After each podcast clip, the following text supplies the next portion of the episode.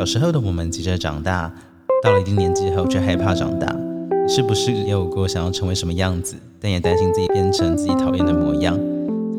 现在的你想成为什么样的大人呢？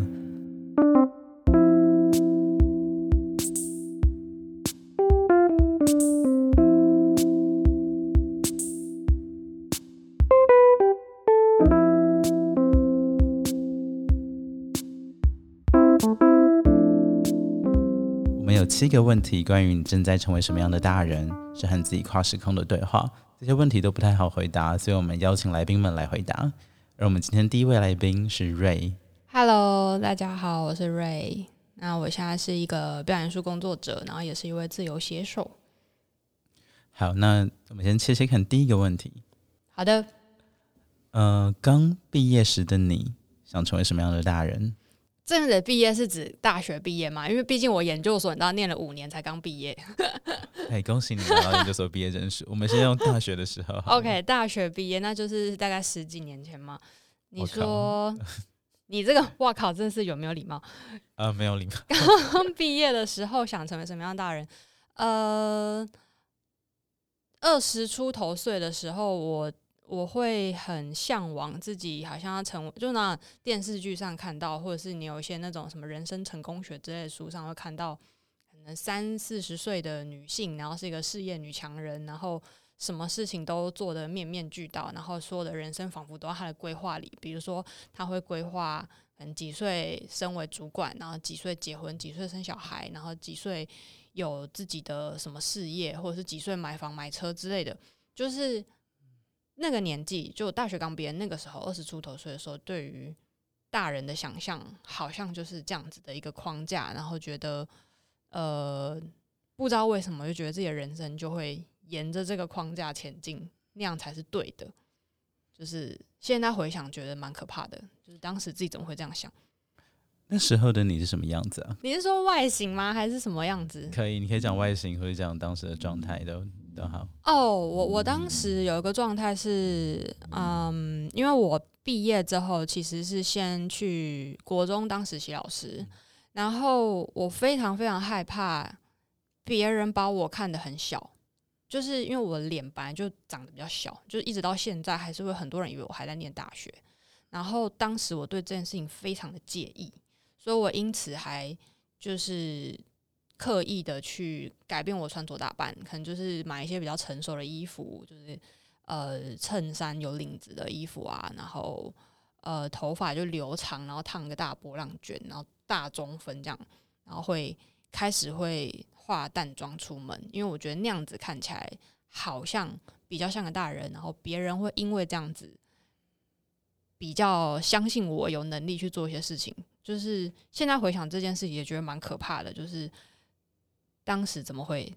做这样的行为？可是如果真的要回去当时看，好像也蛮合理。就是当时的焦虑，好像透过这些外外在的改变，可以让自己比较安心一点，那刚毕业时的你会怎么看待现在的你？你觉得？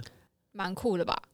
就是应该会有那种哈，这样也可以，这样那种感觉。就是当时刚毕业的时候设定的所有目标，我现在没有一件达成。就是呃，比如说，我不知道为什么小时候一直觉得二十八岁就会结婚，三十岁就会生小孩，然后一直到我二十八岁还是单身的时候，就觉得嗯，好的，就是反正人生就是这样。然后，所以如果我现在倒回倒回去之前的时光看 right now，就是三十一快要三十二岁的我，应该会觉得哦，原来这样子过日子也可以哦，啊，好像也没什么，就是人生不会因为我没有完成那些奇怪的框架下的计划就失败，或者是就崩坏，就是反正还是人生还是可以前进这样。呃，你有过哪些你对自己说你不想成为那样的大人的时刻？不想成为那样的大人啊，很多诶、可是我觉得那个好像不是所谓，呃，不想，好像也是不想成为的人，就不一定是不想成为的大人。不过如果把它加上不想成为的大人，可能是我在潜意识里就觉得，如果你是一个成熟的大人，你的标准应该更严格去检视这些事情。然后这些事情，我觉得最最让我有感的大概就是情绪管理这件事吧。可是我觉得这也蛮一体两面，就是好像好像你长大了，你就有些情绪是不能显露出来，你必须要压抑它。可是我真的在某些工作现场遇过有一些主管，他他就是可能年纪比我大十几、十几、二十岁，然后他碰到了一些困难或是关卡，然后会直接在在我们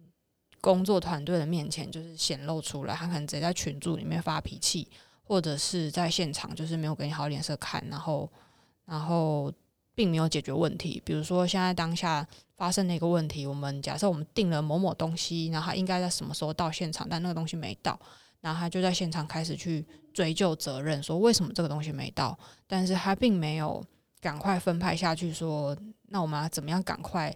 有一个备案，让这这个东西的替代品可以赶快到现场。然后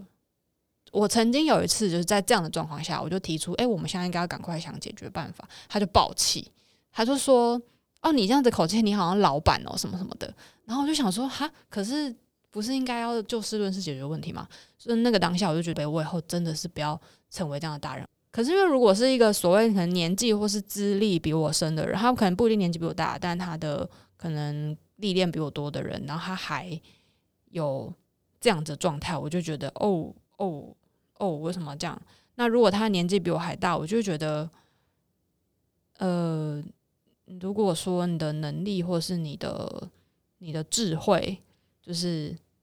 没有达到某个样子，那你只能用头衔来压人的时候，我自己会觉得那是一个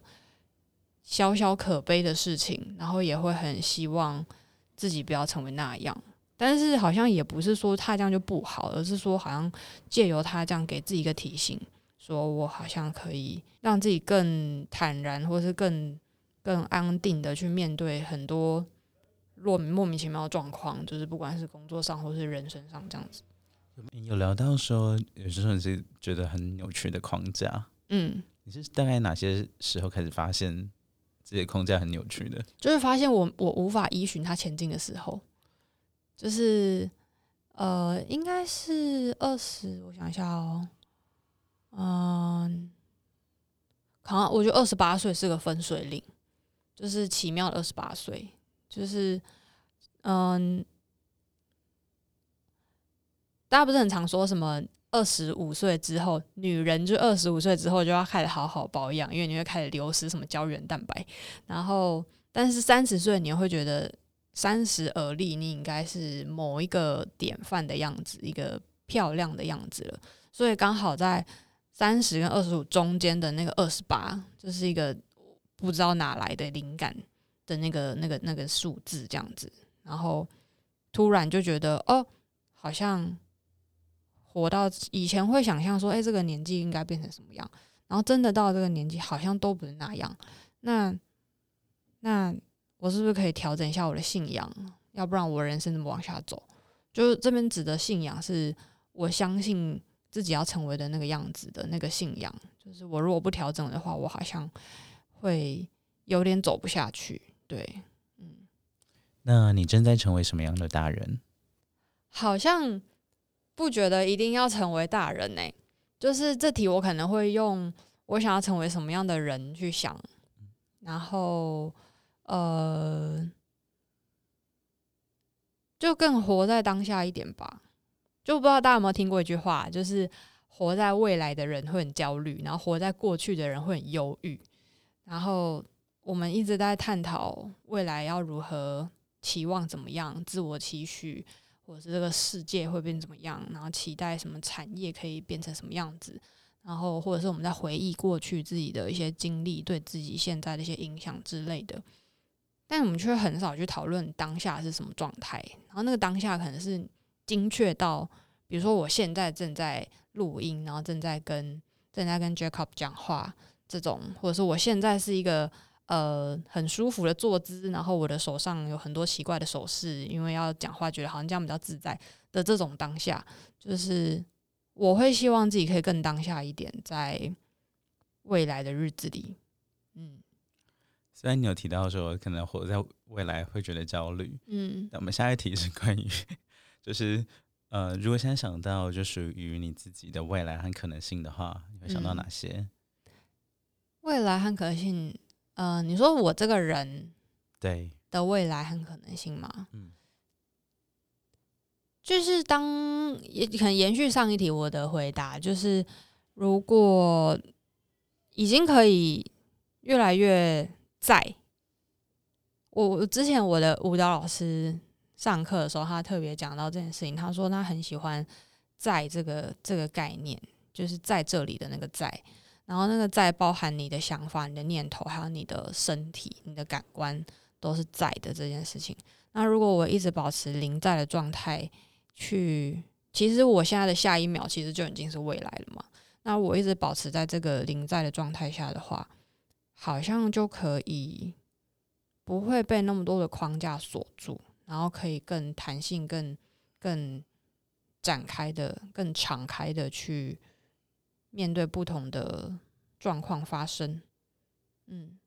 所以好像这题的答案会跟上题有一点点像，因为它是个延续性的，就是。因为我很在，我很当下，所以我的未来期许自己可以更敞开，然后更弹性，或者是更柔软一点，这样子。那我想确定一下，你觉得你现在自己有多敞开啊？现在哦，现在有多敞开？我觉得看情况。就是如果在一些有些我自己还没有很自在的环境，或者是场域，或是群体的时候，我真的是没有办法，就是还是会有一个。一个武装吗？武装听起来好沉重，可是应该就是一个惯性吧，就是你去应对那种不自在状态的惯性。就是我觉得有时候在一些不需要那么敞开的时刻，你把自己打太开，其实是不照顾自己的象征。就是你不懂得怎么样保护你自己，然后你把你自己暴露在一个在一个危险的状态下，然后让自己会受伤。所以像这样子的敞开也，这样的敞开就太极端了啦。对，所以会希望自己有那个调节的能力，这样子。那就是原本原定的最后一题是问说，你正在用哪些方式在实践这种可能性？哦，可以答呀，可以答，就是上表演课嘛，大家来上表演课。好，你可以有两分钟推广一下表演课，就比如说开课时间、地点、名称，还有，嗯，是是没有这么夜配，但我真的非常推荐，就是在。有兴趣自我探索的人，真的真的可以去，要不就亲近大自然，就是真的是跟大自然学习。因为我们太习惯从，尤其现在网络这么发达，我们太习惯从网络上去搜寻所谓的专家资讯或者是舆论的风向，就是现在大家流行讲什么，我们就觉得我们要往那样去，然后那样才是好。但是我觉得所有的学习真的就是跟宇宙天地去学习。比如说我之前去学冲浪，然后。呃，冲浪我一开始没有跟教练，是那种已经会冲的朋友带我下去，可他们就没有很认真教我，他们就说，哦，你就先划水，然后，然后先找那什么三角定位点，要不然你会迷失方向。然后你要记得你在海里面很安全，然后你觉得快要冲到陆地的时候，就是那个水大概还有到腰的时候，你就要赶快下来，不然你到地才下来，你可能会被石头磨伤什么之类的。反正就是讲一些这个，然后他们就自己去玩了，然后就放我在那边划水，然后。后来就是要学看浪嘛，那我可能划出去的时候，因为我还没有那时候还没有学怎么站，所以我就只是先在海上感觉浪就是板子下面经过的什么感觉，或者是我被浪盖下来什么感觉。然后后来我就上岸了，然后上岸之后我就跟在岸上的朋友聊天，他是会冲浪的，然后他就在反正我们就在岸上看浪，就看说哎这道是谁的，就是他们会讲哎这道浪是你的，哎这道浪他的啊，他抢到他的浪的不行，或者是。哎，这浪下的很漂亮之类的，然后我就开始去想说，哎，这不就是人生吗？就是有的时候你可能在那边划水划半天，然后你划到凹塞之后，你就坐在那边等，因为冲浪是你你先越浪出去，然后你会在一个就是离岸有一点距离的位置，然后把你的板转回来，就是把板头朝着岸边，那你就可以坐在岸上，坐在海上等浪过来，然后。其实所有的技巧你学会了之后，你能不能好真的下到一道浪，其实是你要去看那个浪的时间点。比如说，你可以判断说这个浪快要到我了，然后我可以准备站起来了。就是那个判断的练习，才是你能不能成功站起来的关键。就是你会不会看浪，然后你知道哪一个浪你可以上，哪个浪你要你你就让他过。有些浪可能太大太危险，就让他过；有些浪可能诶，他这件事比较适合隔壁的人，就让他去。可是如果这个浪是你的，你就赶快站上去。